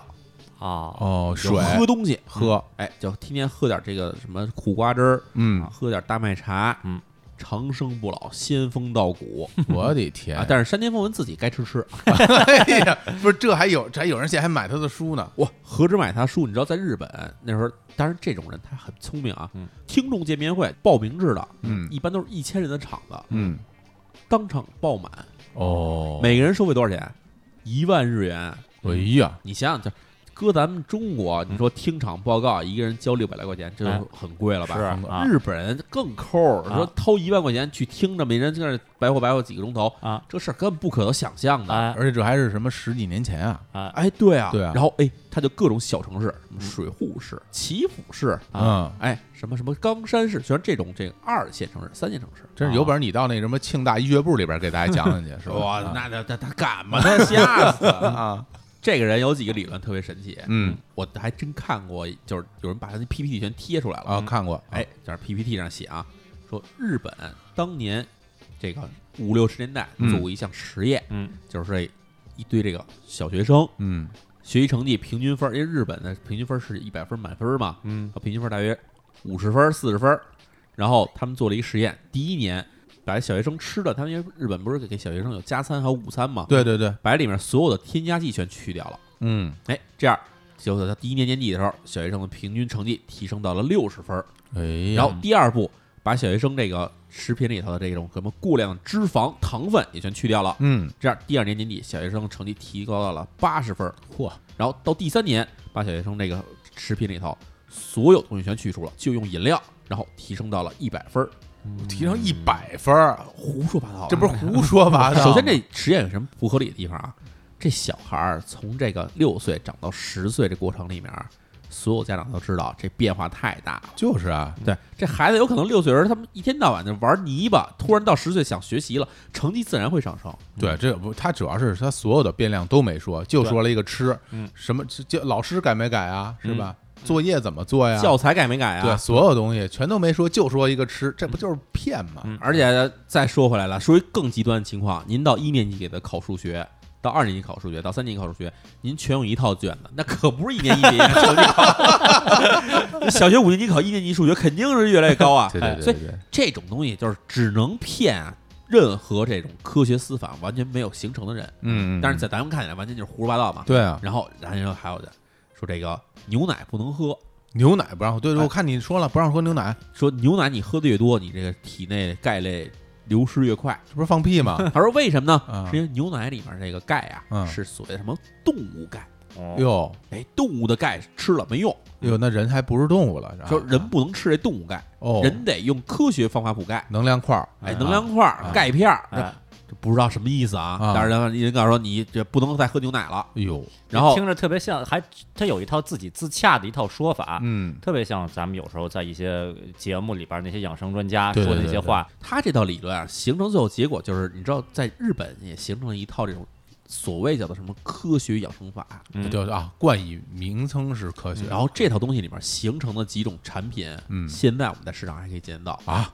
什么东西？啊酵素，酵素哦哦酵素就是从这套东西里面出来的。嘿，然后很多人说，哎呀，我吃酵素确实有用，但是你不想想，这就跟我刚才说的那个实验是一样 的。您别的东西都不会，您就只吃酵素。您看啊，这儿我现在我天天，比如说一天一东坡肘子，嗯，然后我天天增肥，我到时候我还一天一东坡肘子，我再再多吃一袋酵素，你看是不是能减肥？嗯没戏，照样增肥。嗯等多的你把东坡肘子戒了，酵素你吃不吃都减肥。嗯 是啊是是是，所以这种东西其实都是那种时代时候留下来的一些东西，嗯不光是什么酵素，还有什么什么那个什么左左旋什么什么什么什么片儿，什么什么啊枣片儿，啊，对枣片儿哎啊对，对，哎哎还有什么青汁儿，都是这时代的东大西。大麦若芽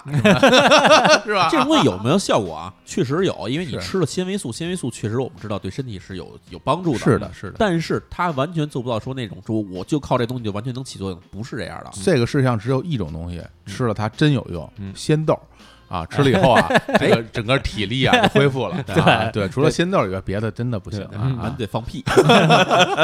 所以真的，说实话啊，嗯所有的这种养生的这种理论也好，或者什么减肥理论也好，其实它都会融入一些真正改变你生活习惯上的东西。是的，是的，是的，其实真正起作用的东西就是改变你生活习惯，对，任何其他东西都是附加值，都是所谓的安慰剂。就好像说什么，哎，那前些年说减肥啊啊，这减肥你啊，这个服用我们这个减肥药品，除此以外呢，你呢就保多运动啊，这个呃少吃带糖的，少吃油炸的哎啊，然后保持好心情，哎然后呢，这个过不了多长时间哎，你看你就会有效果。哎你说你就这，那我我不吃那减肥药，我当我多运动少吃，我当然也一样了哎。但是大家不管，哎就觉得他这减肥药有效。嗯但是事实上，其实世界上还真的存在过这一种东西，是的就是是的这种东西，你吃了以后，你什么都不干，你就不想吃饭，嗯然后你还能持续掉肉。嗯，但这种东西叫什么呢？嗯叫安非他命。哦，哎这么说，安非他命现在在国内已经被明令列为毒品之一了。 哎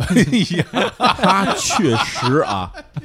它确实有很严重的副作用。嗯，肝肾损伤就不说了，嗯持续的神经性的损伤，这人吃完药吃到时间长了以后上瘾，嗯，然后不吃它就有各种戒断作用，就是这种我浑身难受，嗯要不睡不着觉，耳鸣。吃了它的效果就是完全天天饱着，嗯，你什么都不干，天天就跟打了鸡血一样。对嗯这东西其实真的是真的损害严重损害身体啊！是，所以我们相信啊，除了改变你的生活状态以外，没有任何健康解决方法减肥没有捷径哎啊，必须像像我一样啊哎，坚持啊。啊！坚持反 弹，少吃多运动啊，哎就不过最近这个这个是吧，又有点儿这个回来了啊，哦，最近还是因为主要最近什么受伤了，所以运动的就少了，嗯对对对对，对就是就是受伤也会就是就是心疼自己啊就就你看我都我都骨裂了，啊我等待骨裂都对等骨裂了，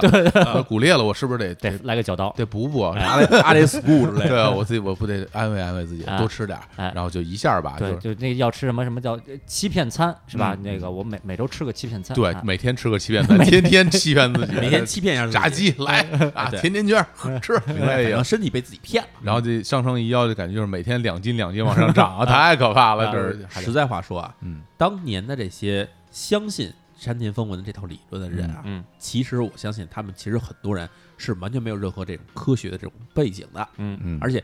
你想啊，那个时代。这酒店停业时间二零零九年，嗯但是它开始这所谓的这种这个生酮饮食减肥疗法啊是在二零零五年，哦，中间这段时间里面，实际上我们其实经历过那时代，我们知道，其实那时代各种的这种大师层出不穷啊。对哎，那等于这次我们聊的这这家旅店吧，嗯或者宾馆里边搞的这套东西，其实就是山田风文那套东西。其实山田风文在这个酒店里是有署名的，哎呦，所有的这套东西都是他署名去设计的。哦哇，就挂他的名儿啊，这个养生大师，这个什么禁断疗法，哎，七天保你减重五公斤，哎类似于不光这这种一宣点传啊啊，他还给这酒店站台，甚至我在酒店里面其实还找到了一些有名的人跟他的合影。哦哦，我说一人名儿，我估计秦老师肯定知道，嗯啊叫安东尼奥朱穆，哦， 对，这是一个这个日职业摔跤是职业吧？摔跤，对，对非哦常有名的一个这个日本的，就是他的经典就是嗯大下巴，对对然后对挂一红色的围巾，对对对，啊，这人就出现在这儿。啊职业摔跤跑这儿禁断来，哎，我他就等于天站出来告诉说，哎呀，我这个有效啊，但啊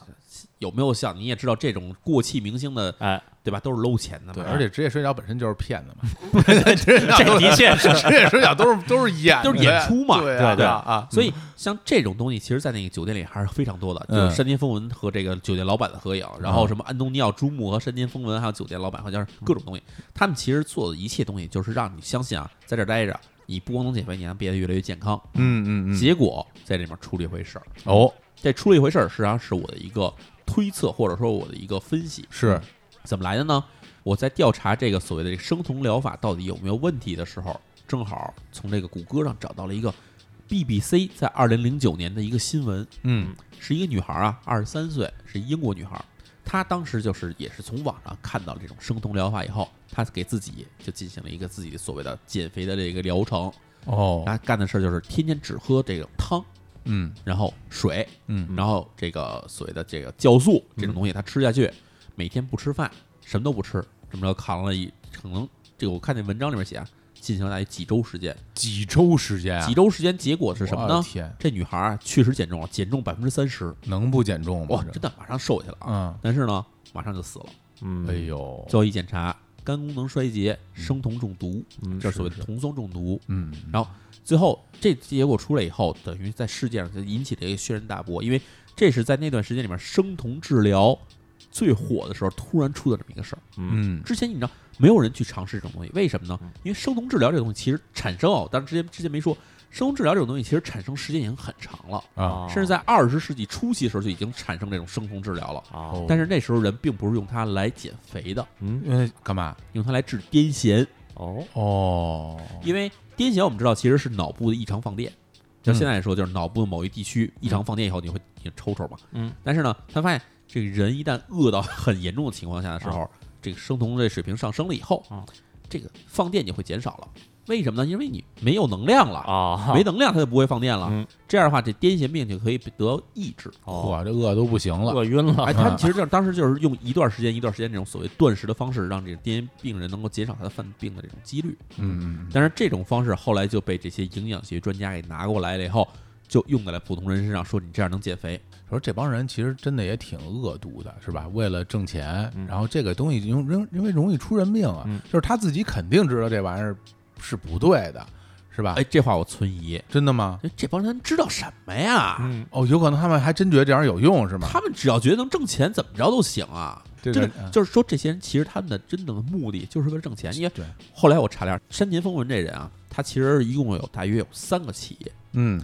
第一个企业叫做杏林预防科学研究所，嘿，这是什么呢？日本有一个大学叫做杏林大学，嗯但是他起的名字这杏林就是我们吃那个杏儿啊，嗯，林就是那个树林的林嗯，名字跟那大学是一模一样的嗯，但是这杏林大学站出来说，这这个研究所跟我们一点关系都没有啊哥哦，这完全就是蹭碰瓷儿，这属于啊啊！，对，就跟你现在开一个叫什么清华浴池一样，哎啊，清华大学站出来跟我们没关系。啊，哎，这是第一个他的企业，第二企业生产酵素的企业嗯，哦，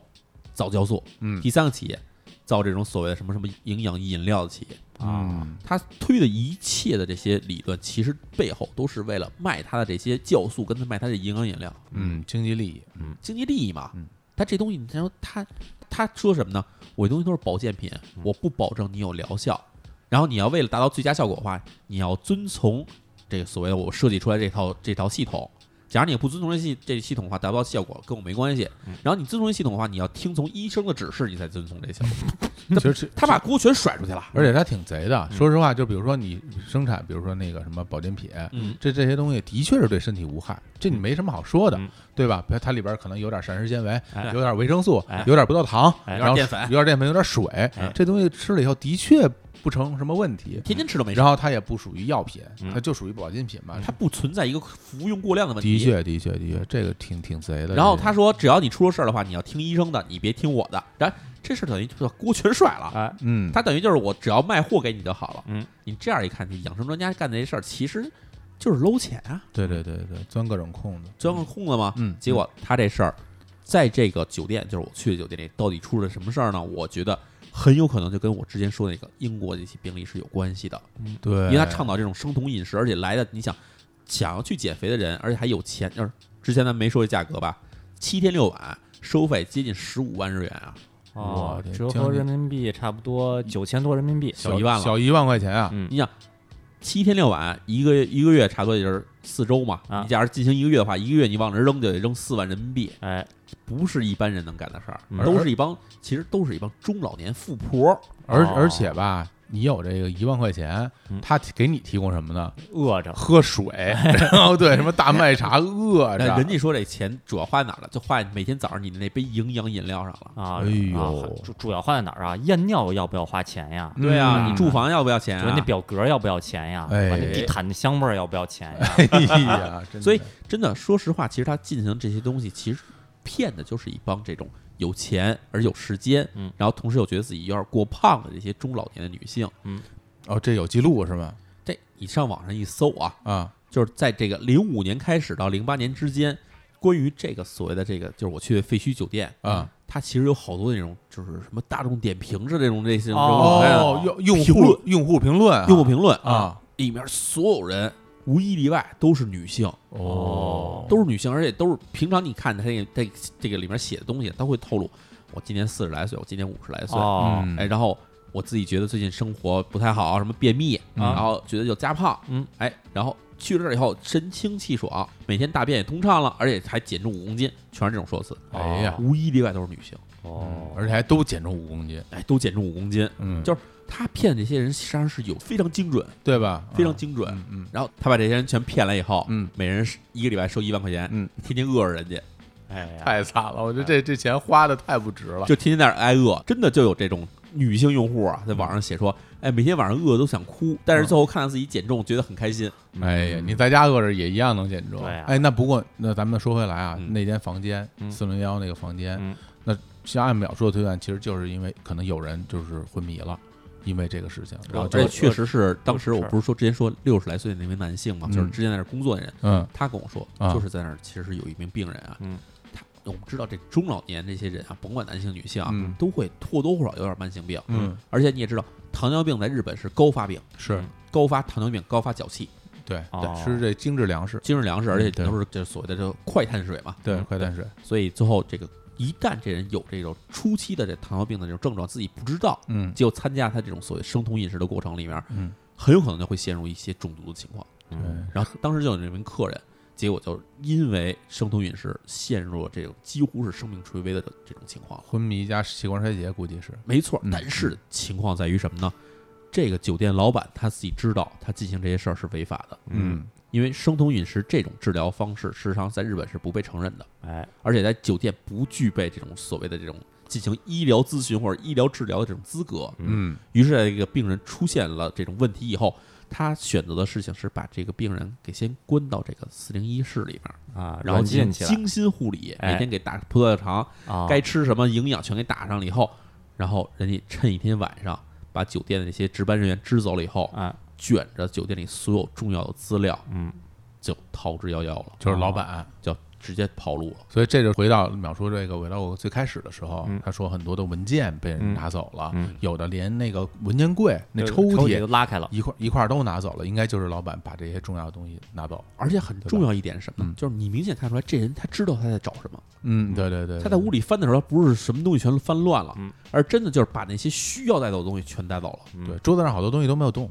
嗯对这吧明显是内部人干的事儿，啊嗯绝对是内部人干的事儿。所以这些东西全联系在一起，最后我就把这个故事的全貌，在这个 vlog 的零零五，就是第五期里面，解密整个给大家全讲出来了。啊嗯那那个病人是也是跟着老板一块儿给带走了吗？还是就就病人实际上是后来老板跑了以后，嗯啊第二天来上班的这些工作人员来了以后就傻了眼了，老板不见了，哎对东西一片乱啊。是现在问题是酒店里还住着好多客人呢，哎对所以当时的这工作人员选择的事情就是跟这些客人全说明情况以后，把客人一个个全劝走，嗯然后这病人呢报警，让警察联系医院给接走了，哦，然后最后留下这批工作人员，嗯他还是每天你知道酒店的那些什么什么洗涤的这东西，实际上都是要送给外面公司，让公司在第二天早上送来嘛。哎嗯他们收这些东西以后，发现没法处理了，哎你又不可能接新客人了，哎于是他们就把这些东西全一下一下就全放在一些哎房间里了。对这堆到一合些理地儿啊对，其实那个对于员工来说，他们这个群龙无首，没人拿主意了，啊也不知道该怎么办了，啊就只好就这样了。对哎所以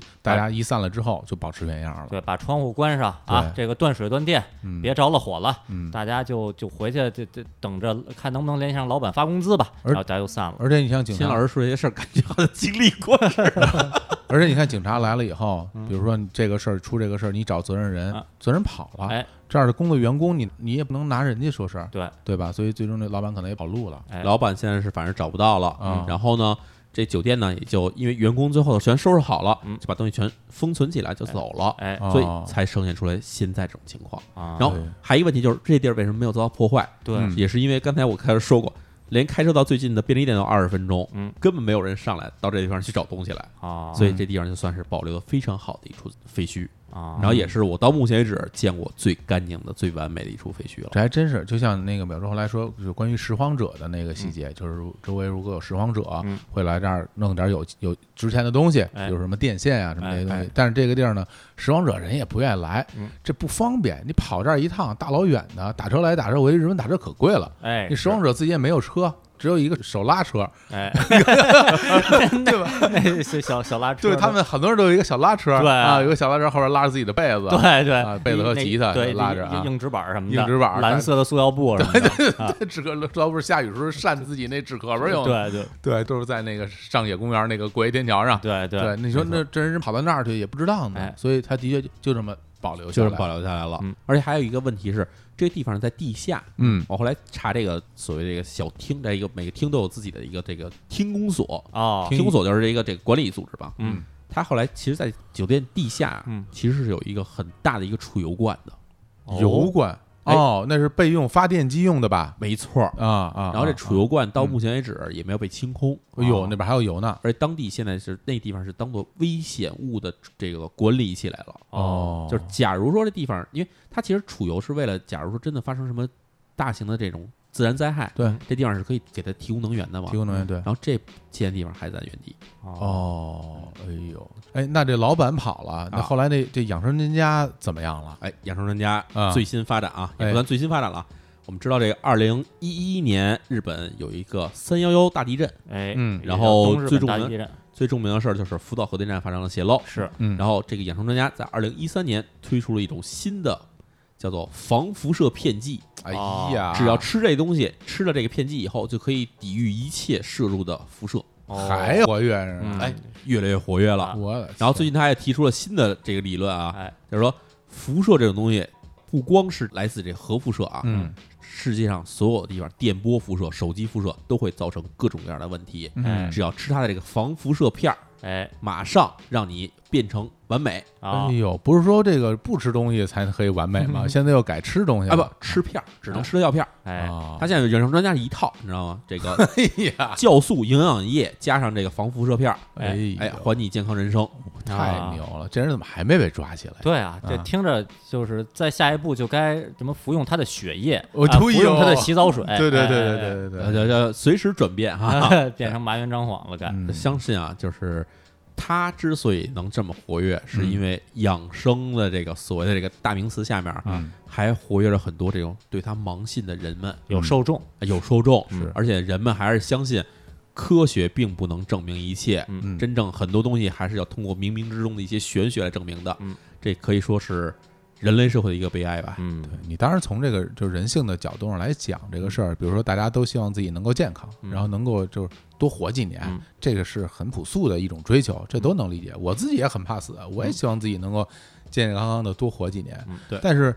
你这个被人变，其实是一种特别不好的体验，嗯就我觉是得这事儿你要看他是不是在骗你，嗯，你就看他自己是不是这么活着。对哎，他要是天天也吃酵素，也只喝这个营养水儿，吃这个辐射片儿，嗯什么都不吃，他还能这么活蹦乱跳的，那我就信他。哎哎，还真是，他肯定自己这么说，啊哎对他说我，你看我这么好，我就是嗯是吧？每天养生，然后嗯我就吃这个辐射片儿啊嗯，辐射片儿，防 防辐射片儿，糖肉片儿 对对对，对下了台俩汉堡进去，哎呀，所以像这种人，我觉得早点啊嗯，这个绳之于法，嗯早点这个被公安机关逮捕就就比较好啊。对，我就也觉得是不说说的这武断一点啊，嗯这个商业上的，但凡商业上的嗯出现“养生”这俩字儿，嗯你就别信，就完了。还真是啊，嗯嗯，对，嗯。然后对淼叔，你觉得就这次这废墟，嗯，他以后就也就一直就这样，也就嗯会永远保对持下去吗？没人管了啊，啊我其实在想说这地方有没有再开发的可能啊？哦但是从这地理位置上来考虑啊，啊不太可能。哦除非啊，真的在那附近再盖起一个什么迪士尼乐园啊，哦或者说什么有什么大的这种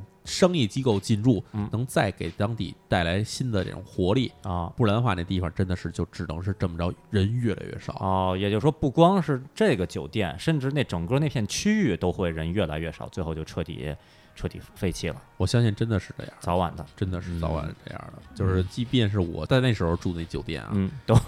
都对。住的人不是很多。哎估计对淼叔下回什么想起来说，哎，我之前去过一个废墟探险，我再看看去吧啊。发现哎，这儿俩废 墟，我我应该去哪哪一个个废墟？真的，啊哎，在日本的时候真经常是会有这种感觉。啊，对，日本的确现在这个人越来越少，或者说这是人问题的确是一个趋势吧，越来越向大城市来聚集，那对有些偏远的地方人越来越少。嗯嗯，好，那我们这个这次这飞机探险啊，嗯就就聊到这儿。哎那个淼叔下一步还有没有什么新的计划？刚才不是说还要再去几个吗？啊，对啊，现在选好地儿了吗？还没呢，还得按照这方式再找一地儿接着拍去。想要在这个地图上找找啊。哎，对对，然后这次可能就不在这个关东地区了，啊争取往这个关西地区看一看吧。回老家转转。啊， 对，很久没回去了。想起哎，金星老师之前不是淼叔拍过一个什么经文？嗯对对对，好那，经文那个有那一个去了一个什么旅店，然后啊那个有一个房间里头贴满了经文，后来说那次拍摄的视频素材就都找不到了意。外丢失意啊，外丢那失次那次那素材很奇怪哈，啊，我那个是在里面待了有一个小时吧，啊嗯，但是最后只剩三十分钟了。哎从开始拍经文开始啊到啊后面就开始没了。啊对，那个有机会还是应该再去一趟。哦，就还还没再去是吧？对，对这啊那你觉得这事儿到底是